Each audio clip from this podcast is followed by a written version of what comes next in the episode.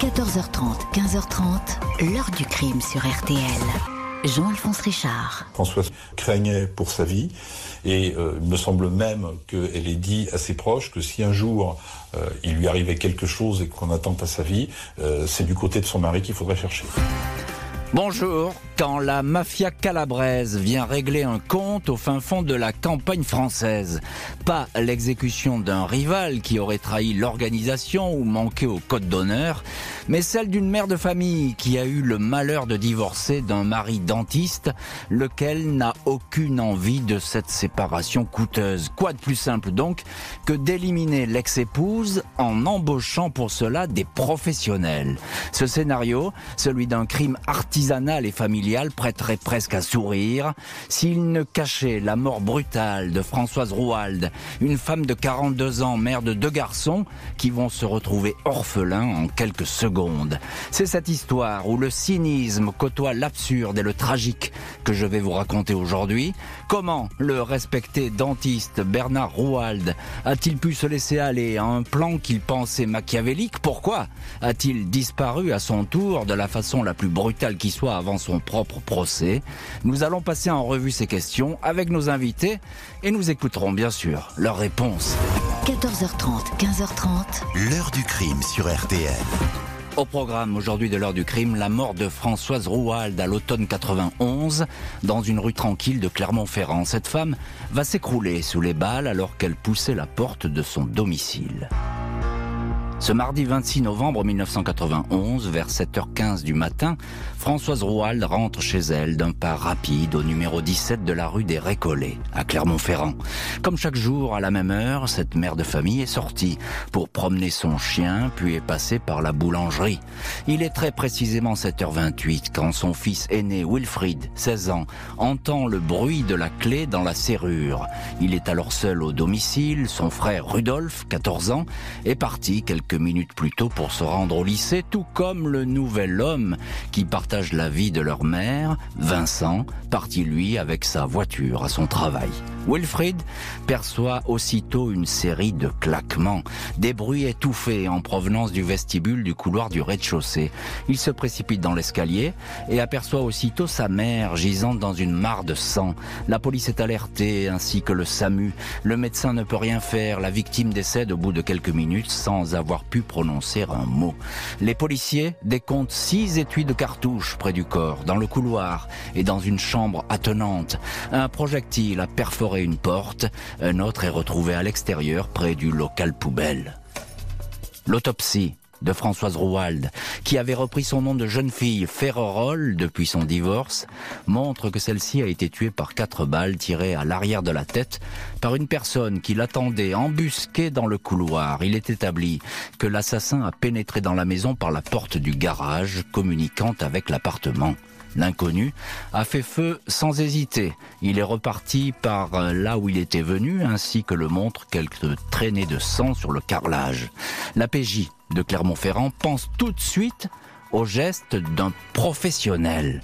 Selon la balistique, l'arme utilisée est un pistolet automatique de marque Beretta, équipé d'un silencieux. La rue des Récollets n'est pas très passante, excentrée, peu fréquentée à cette heure matinale. Un riverain indique cependant avoir aperçu trois hommes qui traînaient dans le coin à 6h10, 6h30, puis 6h50. Rudolf Rouald, fils cadet de la victime, assure lui avoir vu deux hommes, la vingtaine, vêtus de jogging, à quelques pas de chez lui. Qui en voulait à Françoise Rouald, au point de ne lui laisser aucune chance. Un divorce compliqué apparaît dans le paysage. Wilfried, le fils aîné, explique que sa mère avait toutes les difficultés du monde à se faire verser sa passion alimentaire. Son père l'aurait menacé de mort dans des accès de colère. Les deux sœurs de la victime évoquent elles aussi un divorce chaotique, tout comme le nouveau compagnon. L'ex-mari, Bernard Rouald, 61 ans, paraît toutefois hors de cause. Dentiste stomatologue exerce loin de Clermont-Ferrand, à Aoste, en Italie, à pas moins de 5 heures de route. Il se présente d'ailleurs dès le lendemain au commissariat. Il n'est pas éploré et ne fait aucun mystère de l'animosité qu'il vouait à Françoise, une femme instable, dépensière et qui avait des amants, dit-il. Il reconnaît qu'il lui était redevable d'une pension alimentaire de 8000 francs et d'une prestation compensatoire de 550 000 francs. Mais il n'a pas tué, il était à son cabinet quand Françoise a été abattue. Un mari qui est donc loin, très loin de la scène de crime et a priori exonéré de toute participation euh, dans cette tragique disparition, même si la suite va montrer euh, un tout autre euh, scénario. Bonjour François Deneyer. Oui, bonjour Monsieur Richard. François Demeyer, merci beaucoup d'avoir accepté notre invitation. Euh, vous êtes, je le dis tout de suite, le juge d'instruction qui a traité cette affaire et vous êtes aujourd'hui vice-président au tribunal de Clermont-Ferrand. Alors, euh, Monsieur Deneyer, cette scène de crime, on, s'y arrête car elle est pour le moins glaciale et tout de suite, les policiers disent c'est une exécution professionnelle. Ah ben, c'est absolument certain, parce que quand les services de police interviennent, euh, sur la scène de crime, euh, ils vont constater que euh, la personne a été atteinte de plusieurs balles de, pistolet, hein, mhm. qui ont été toutes tirées à la tête, hein, puisqu'il y a eu cinq coups de tirés. Mhm. Effectivement, bon, le mode opératoire tout de suite fait penser à une exécution euh, une exécution, hein, tout à fait. Alors c'est tout de même pas banal, monsieur le juge, dans cette région euh, du centre de la France, autour de Clermont-Ferrand, une exécution euh, professionnelle, c'est un contrat a priori. Ah bah, c'est sûr que ça interpelle, hein, ça interpelle grandement parce que on est plutôt habitué à des exécutions, des, des homicides euh, au fusil de chasse dans la région, plutôt qu'à des homicides commis par euh, des par des armes euh, de poing, hein, puisque là, il s'avérera que l'arme qui a été utilisée, c'est un revolver Beretta de 7,65, visiblement utilisé avec un mhm. silencieux. Hein. donc effectivement, c'est quand même assez assez incongru hein, dans une dans une ville comme Clermont-Ferrand. On n'est pas habitué, c'est pas Marseille, c'est pas Paris, donc mhm. on n'est pas du tout habitué à ce type d'exécution en bonne et due forme. Bonjour maître Dominique Machelon. Oui, bonjour. Merci beaucoup d'avoir accepté l'invitation de l'heure du crime. Vous êtes en direct depuis Clermont-Ferrand et cette liaison est assurée par Guillaume Frixon, journaliste à RTL qui euh, a le suivi de toute cette belle région, qui couvre cette belle région pour la station RTL et que nous saluons euh, chaleureusement, Guillaume Frixon. Euh, Maître Dominique Machelon, vous êtes avocat au barreau de Clermont-Ferrand et vous avez été l'avocat de la famille Ferrérol. Ferrérol, c'est tout simplement le nom de jeune fille de Françoise Rouald. Euh, quel est ce couple qu'elle forme avec euh, son mari, Bernard Rouald? D'abord, j'étais l'avocat du frère de Françoise Ferrérol et d'une des sœurs de Françoise mhm. Ferrérol. Alors, au niveau du couple, tout ce que je sais, c'est qu'il y avait donc une procédure de divorce qui s'était terminée très peu de temps avant malheureusement l'exécution dont a été victime Françoise Ferrérol, puisque l'arrêt de la Cour d'appel et du 20 août 1991, condamnant M. Roald à verser à son épouse 550 000 francs de prestations compensatoires et l'exécution a eu lieu le 26 hmm. novembre 1991, c'est-à-dire trois mois après. C'est très rapide, effectivement. Euh, vous, vous, avez appris, je suppose, au fil de cette instruction et au fil de cette enquête que euh, ça n'allait pas très bien dans ce couple. Hein. Il y avait plus de la détestation que, bien, plus de la détestation que de l'amour. Ah, c'est certain, mais cela n'empêche que ce qui s'est passé par la suite est absolument ahurissant. Ahurissant, parce que cette femme qui était contrôleur du travail, exécutée dans une rue de Clermont-Ferrand, je rappelle que le gamin était au-dessus au premier étage et lors des débats, le maréchal Di Bella, qui était le, qui était en charge de la police italienne et qui est venu témoigner, était venu dire que si par malheur cet enfant s'était présenté, il aurait été exécuté de la même manière. Ah oui, donc ça c'était réellement euh, un, meurtre commandité, payé, parce que Monsieur Roald qui faisait de mauvaises affaires à Volvic comme dentiste, était parti se réfugier à Aoste et, était allé dans, dans, la, dans la mafia calabraise, parce que la Tanguetta... Ne, racontez, ne racontez pas toute l'histoire, maître Dominique Machelon, on va y venir à cette histoire. Vous aurez tout le loisir de pouvoir nous en parler, parce qu'effectivement, c'est là que se cache le, le, le, nœud de l'histoire. Euh, je voudrais qu'on retrouve François Deneyer, juge d'instruction qui a traité cette affaire. Euh, Monsieur Deneyer, les soupçons, ils se portent très vite sur Bernard Rouald, c'est ça? C'est sûr que effectivement, euh, on peut se poser sérieusement la question, d'autant que très rapidement, la famille de, de Madame Ferrérol, les deux sœurs notamment, ainsi que le concubin de Madame Ferrérol et même le, fils hein, aîné, euh, vont tout de suite avoir des, soupçons et vont tout de suite orienter les enquêteurs vers le, vers, Monsieur en disant que ils sont certains que l'assassinat de leur mère est en, à, avoir avec avec le, divorce conflictuel qui, était en cours entre leurs deux parents. Hein. Et euh, la difficulté dans cette histoire, c'est tout de suite, c'est que le dentiste, euh, même s'il déteste son ex-femme, il a le meilleur des alibis. Alors oui, tout à fait. La première chose d'ailleurs que vont faire les services de police, c'est de contacter tout de suite son Monsieur Roual. Ils vont l'appeler à son cabinet de stomatologue à Host. Ils vont la voir. Et puis ils vont lui dire, bah, écoutez, présentez-vous rapidement à la police locale ou au carabinier pour attester de votre de présence. Donc effectivement, euh, on est certain que le docteur Rouald n'est pas sur Clermont-Ferrand le jour de l'assassinat de sa femme. Ça c'est clair. Et vous n'avez donc rien, vraiment rien euh, dans l'enquête. Ça démarre pas très bien tout ça. Voilà, mais bon, le problème, c'est qu'on n'a aucun élément, hein, du moins à chaud, euh, et donc l'enquête va démarrer hein, sur commission rogatoire. Et là, on va commencer l'environnement de Madame euh, Ferrérol, bon, qui est une femme qui était inspectrice du travail, qui, qui avait aucun, euh, enfin aucun élément négatif la concernant, concernant son mode de vie. Tout le monde s'accorde à dire que c'est une femme qui avait une vie sans histoire. Elle vivait avec un, un garçon, Monsieur Le Faucheur, qui était plus jeune qu'elle. Les sols qui vont dresser un portrait un petit peu pas très reluisant de Madame Ferrérol, comme par hasard, c'est Monsieur Rouald et mmh. Madame Seguin, qui interviendra par la suite, hein, qui vont la décrire comme une femme un peu frivole, euh, qui, qui, a besoin d'argent, qui trafique plus ou moins dans les stupes.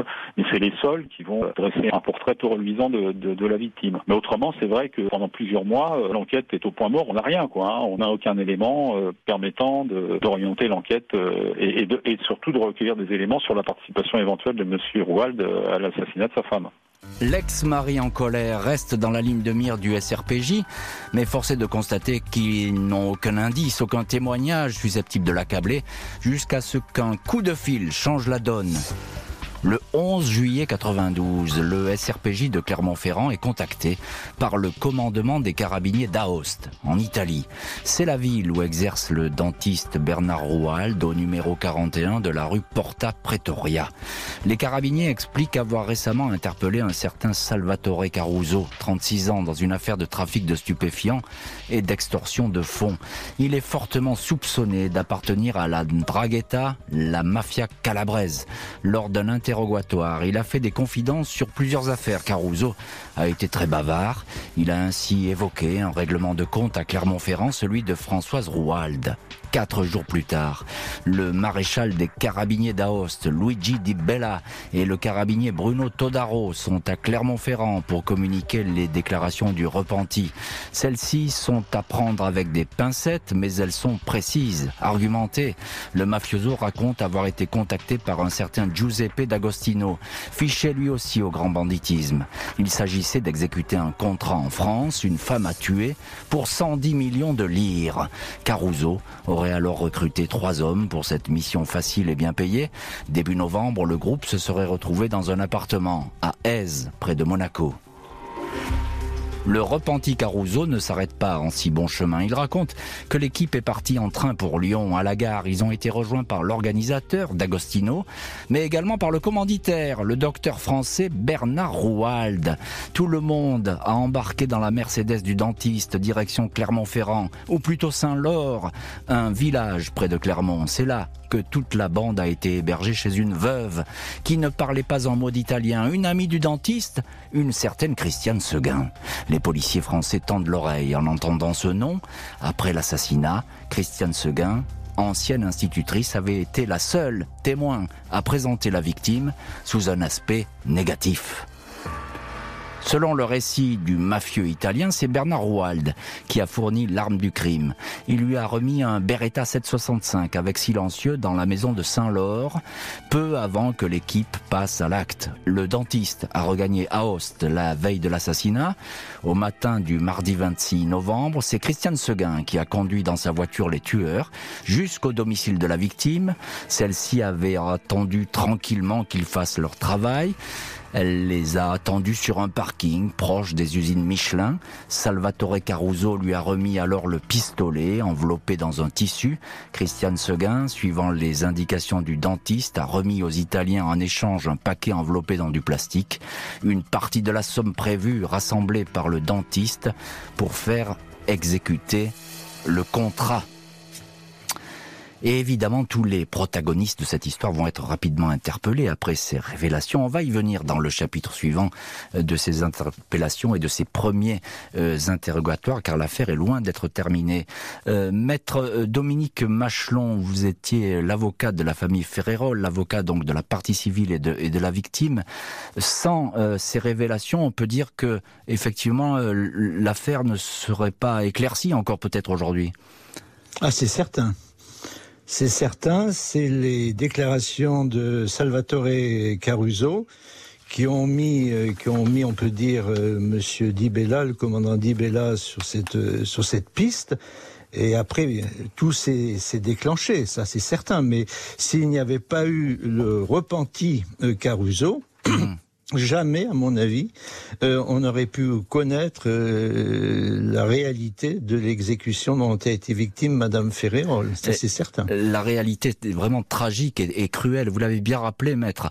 Euh, est-ce que vous, vous avez pu savoir pourquoi il avait autant parlé, Caruso? Pourquoi est-ce qu'il raconte tout ça? Ah bah c'est la loi italienne. Hein. Attendez, en Italie, il y a la y a la loi des repentis et c'est comme cela parce que il faut toujours quand même replacer Monsieur Caruso.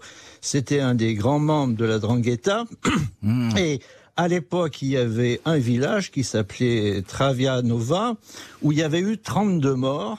32 morts 32 morts à la suite d'un conflit entre deux familles mafieuses. Et c'est comme ça que M. Roald savait qu'il pouvait trouver facilement des criminels.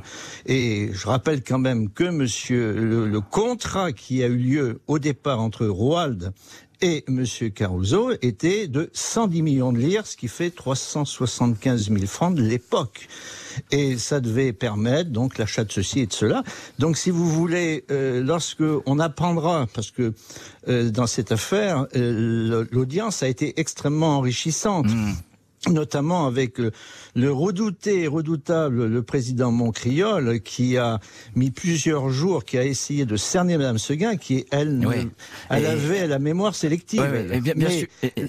mais, ah, c'était extraordinaire. Oui, mais restez, restez une minute euh, avec nous, maître Machelon, parce que ce que vous racontez est stupéfiant et tout à fait intéressant et instructif. Euh, le docteur Rouald, il parle parfaitement italien, il est installé là-bas. Euh, c'est incroyable qu'il ait ses connexions au sein même de la drangheta, la mafia calabraise. Ah, ça, je peux. Ça, et je vous rappelle, le problème dans ce dossier, c'est que Monsieur Roal très curieusement, s'est retrouvé suicidé dans la prison d'Aoste en 1993. donc, il n'a pas pu effectivement l'expliquer tout ça. le procès a eu lieu en 1998. C'est-à-dire qu'il euh, y, a, des zones d'ombre qui resteront. Comment M. Roal et ceci et cela. Mais les dépositions de M. Caruso, ainsi que l'enquête du maréchal Dibella vous démontre que euh, Monsieur Roald euh, savait ce qu'il faisait, il savait là où il fallait aller. Et, il savait trouver effectivement les, bonnes personnes pour accomplir cette sale besogne. François Denayer, juge d'instruction de cette affaire et, aujourd'hui invité dans l'heure du crime. Christiane Seguin, on y revient justement, complice tout à fait improbable. C'est une femme qui vivait tranquillement dans ce village de Saint-Laure, pas très loin de Clermont-Ferrand. Elle y tenait, je crois, même le café du village à une époque. Alors, Madame Seguin, c'est une grande amie de Monsieur Rouald. Euh, c'est une grande amie de Monsieur Rouald qui voue une admiration sans borne euh, au docteur Rouald. On s'est même posé la question avec les enquêteurs de savoir si euh, elle en était pas secrètement amoureuse. Mais enfin bon, hein, on peut dire qu'elle est corps et âme dévouée à Monsieur Rouald. Elle va admettre, dans un premier temps, elle va dire qu'elle est au compte de rien, et puis dans un deuxième mmh. temps, elle va quand même admettre qu'elle a hébergé ces trois Italiens. Euh, mais que bon, euh, voilà, euh, elle, elle, elle ne pensait pas un seul instant qu'ils allaient commettre un assassinat.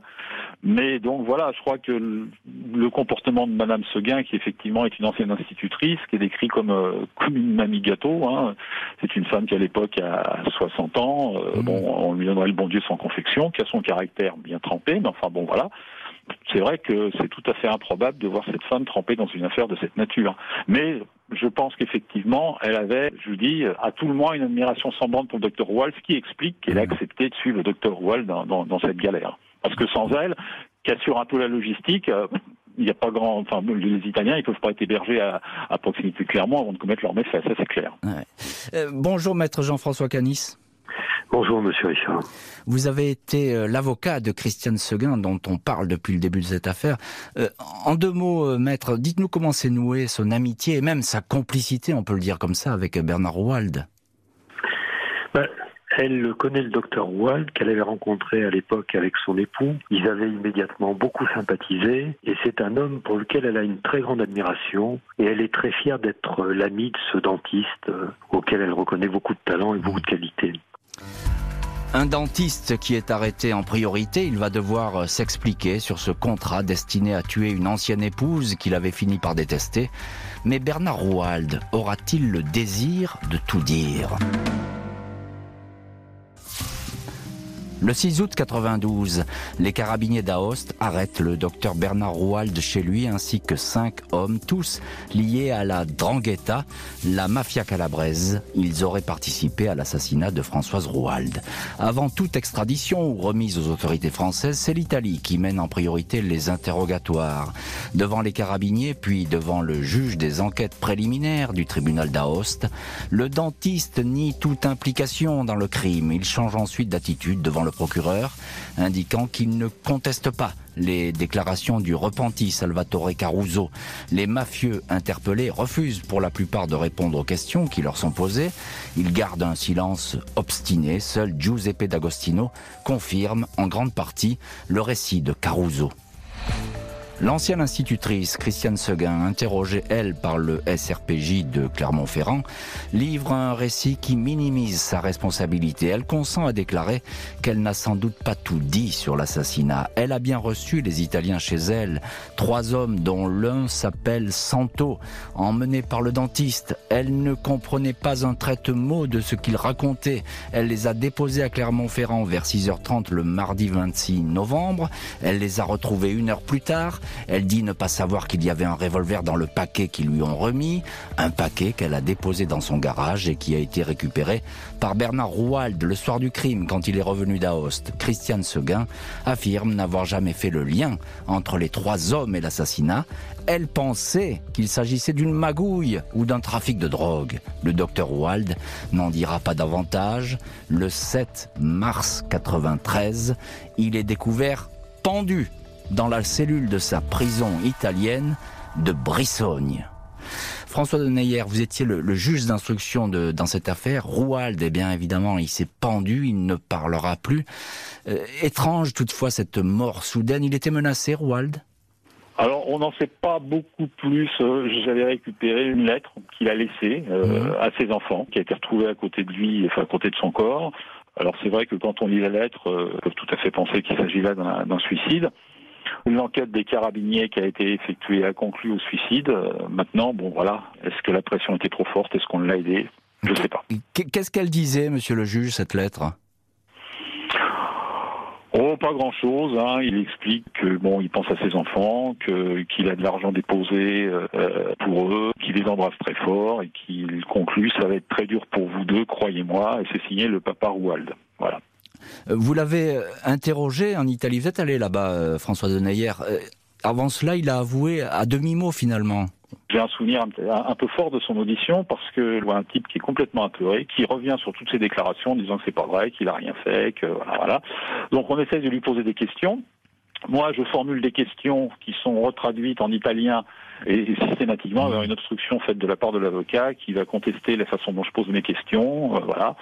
Et à la fin de l'interrogatoire, Monsieur Rouald, avant de partir, se retourne vers moi et, me demande à tout prix, euh, il faut m'extrader. Enfin, vraiment, il est terrorisé, quoi. Il faut m'extrader. Je lui dis, Monsieur Rouald, euh, oui, mais ça dépend pas de moi, ça dépend du parquet. Je ferai la demande.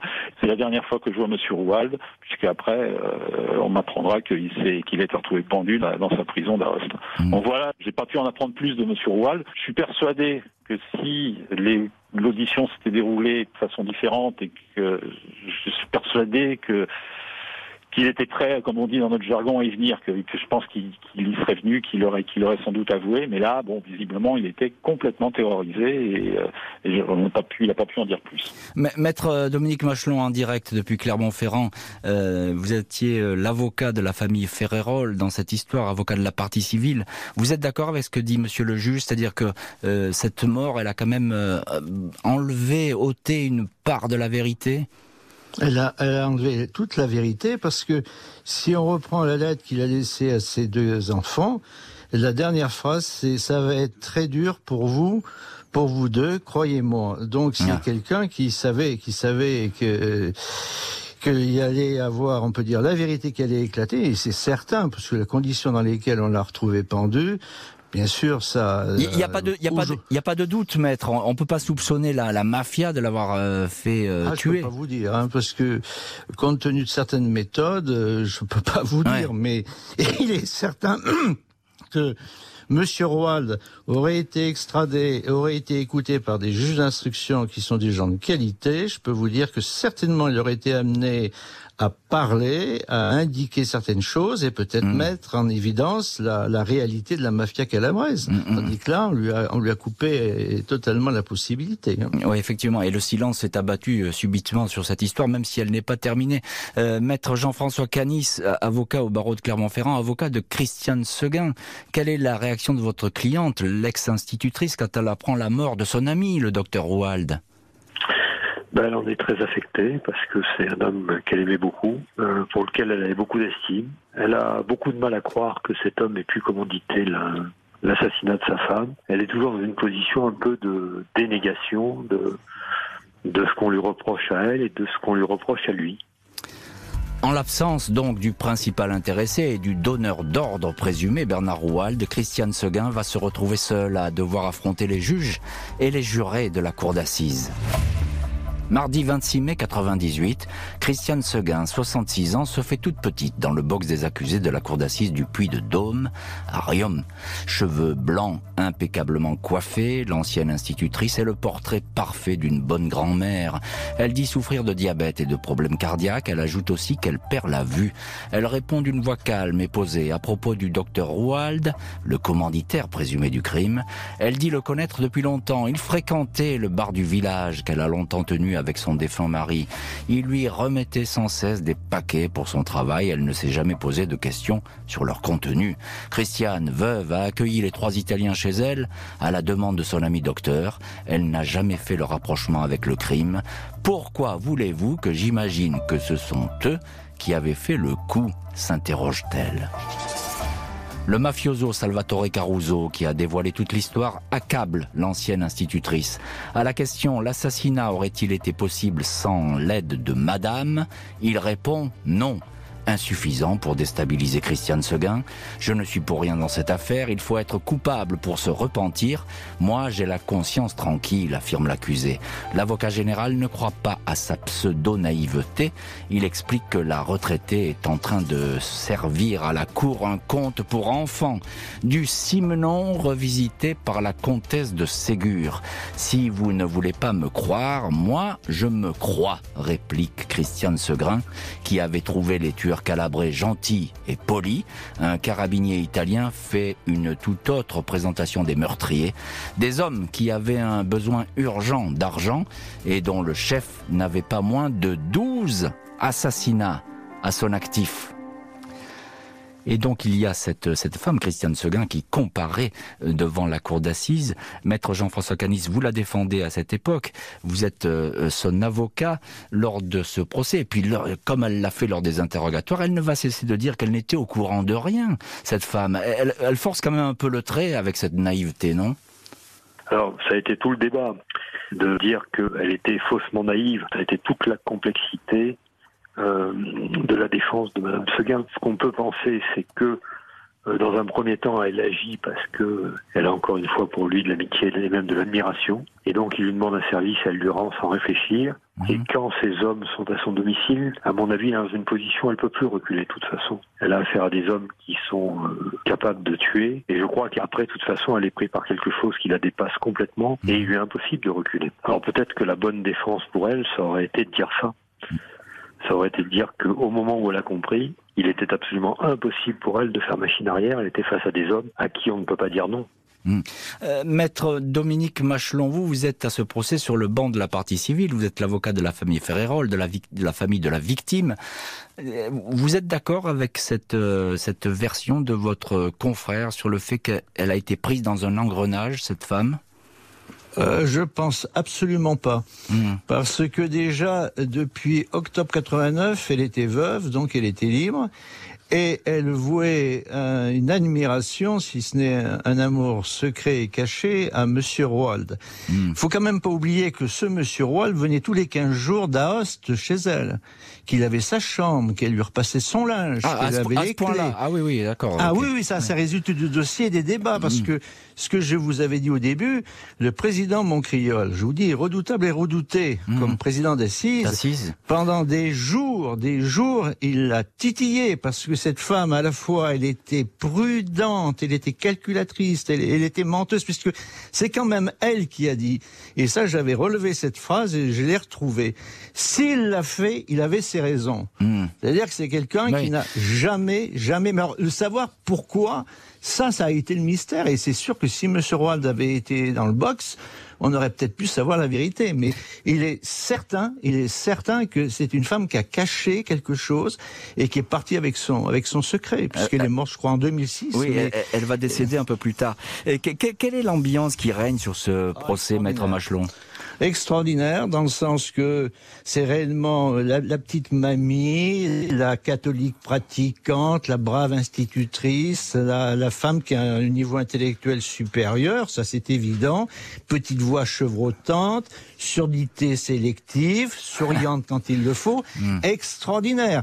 Mais le moment le plus extraordinaire, ça a été le jour où a été entendu Dibella, monsieur le maréchal Dibella, et Caruso. Hmm, hmm. Mais ça a été extraordinaire, je vous rappelle, parce que ça c'est quelque chose qui a marqué, mais qui réellement a marqué.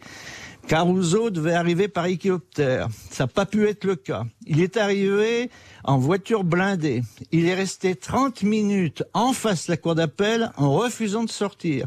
Et c'est grâce au président qu'il a accepté de sortir. Et quand il est sorti, il est arrivé avec cinq gardes du corps, GIPN, casqués, masqués, etc., mitraillette au point dans la salle d'assises. C'était extraordinaire. Incroyable. Euh, euh, non, mais quand on sait de quoi on parle. Bien sûr. On parle de l'assassinat d'une femme de Clermont-Ferrand, exécutée par un type qui commanditait ça d'Aoste avec trois tueurs à gages calabrés et avec dans le box la petite mamie de Saint-Laure qui est à une dizaine de kilomètres de Clermont-Ferrand. C'est le ahurissant. Je peux vous dire que les chaînes d'infos en continu, s'ils avaient eu ça à se mettre sous la ah, dent, on a eu ça matin et soir. Oui, c'était encore encore un mot, juste un mot. Euh, comment elle réagit euh, l'accusée euh, face à ce repenti de la mafia qui va l'accabler? Est-ce qu'elle le regarde? Est-ce qu'elle le regarde pas? Ah non, le, elle est, mais euh, c'est, c'est inodore, incolore et sans saveur. Elle est restée dans son mutisme et je vous dis, euh, mais le président a tout fait. L'avocat général aussi, un petit peu, mais il a tout fait. La hmm. seule chose qu'il disait, qu'elle disait, je ne suis pas un monstre. Euh, s'il l'a fait, il avait ses raisons. Point final. Point final. Le procès de Christiane Seguin va durer trois jours. Elle va maintenir jusqu'au bout sa version, faisant tout pour apparaître comme une innocente pièce rapportée dans cette histoire, jusqu'à ce qu'elle commette une petite erreur. Après trois jours de procès devant la cour d'assises, Christiane Seguin n'a pas varié d'un pouce son système de défense. Elle ignorait tout de cette opération criminelle, même si elle a hébergé sous son toit ceux qui allaient assassiner la mère de famille. Je ne suis au courant de rien, je n'ai jamais eu de pistolet chez moi, dit-elle. L'accusé, qui jusque-là a tenu bon face à la déferlante des accusations, est une dernière fois questionné par le président. Pourquoi, selon vous, Rouald a-t-il fait tuer sa femme? L'ancienne institutrice, fatiguée, consent pour la première fois à lâcher une petite phrase qui va faire mouche sur le banc de la partie civile. Il devait avoir ses raisons.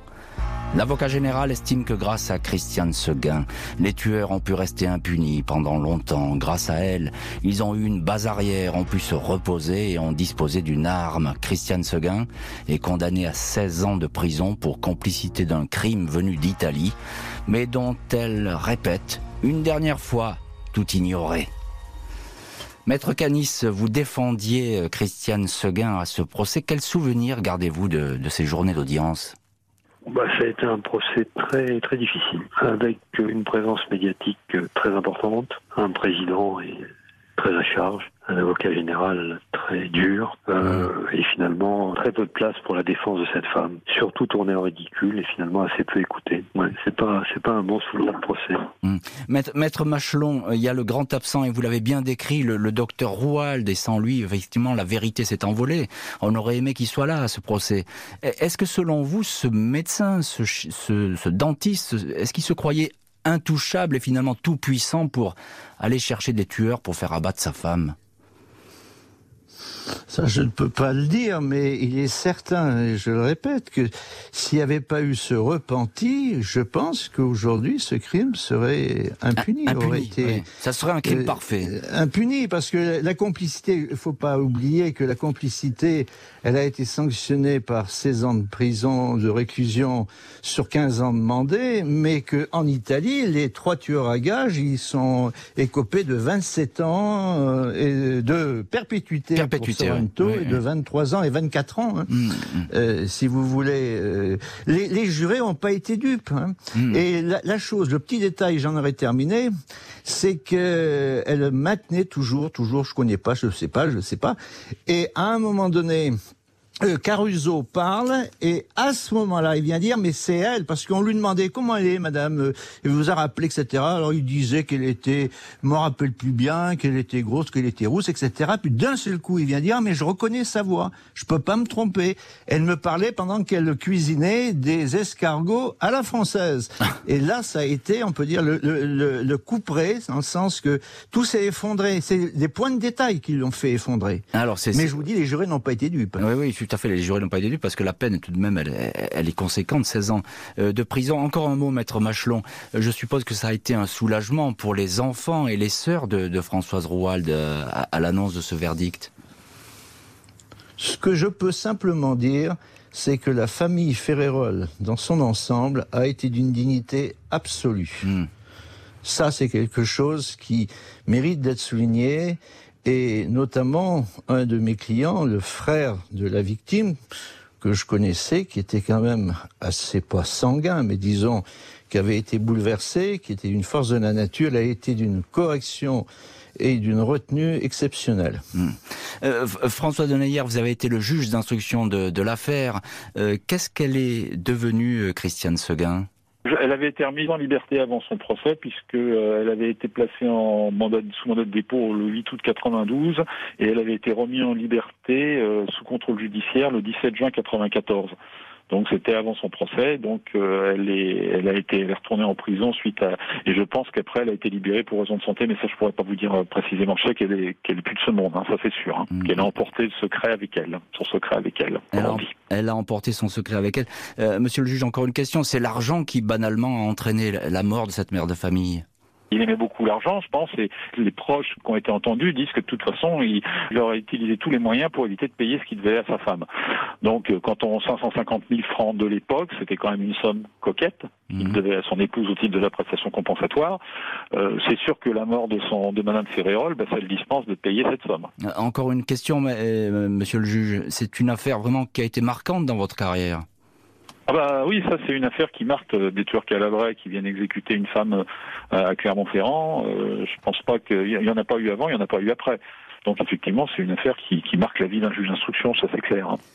Merci beaucoup euh, François de Neyer, maître Dominique Machelon qui était avec euh, Guillaume Friction qu'on salue à nouveau euh, depuis Clermont-Ferrand, Jean-François Canis d'avoir été les invités de l'heure du crime, merci à l'équipe de l'émission, Justine Vignot, Marie Bossard à la préparation, Boris Pirédu à la réalisation, puis un grand merci pour votre fidélité, vous êtes 270 000 auditeurs qui nous ont rejoints dans cette heure du crime, on vous applaudit, c'est grâce à vous que cette émission existe et on vous embrasse. L'heure du crime, présentée par Jean-Alphonse Richard sur RTL.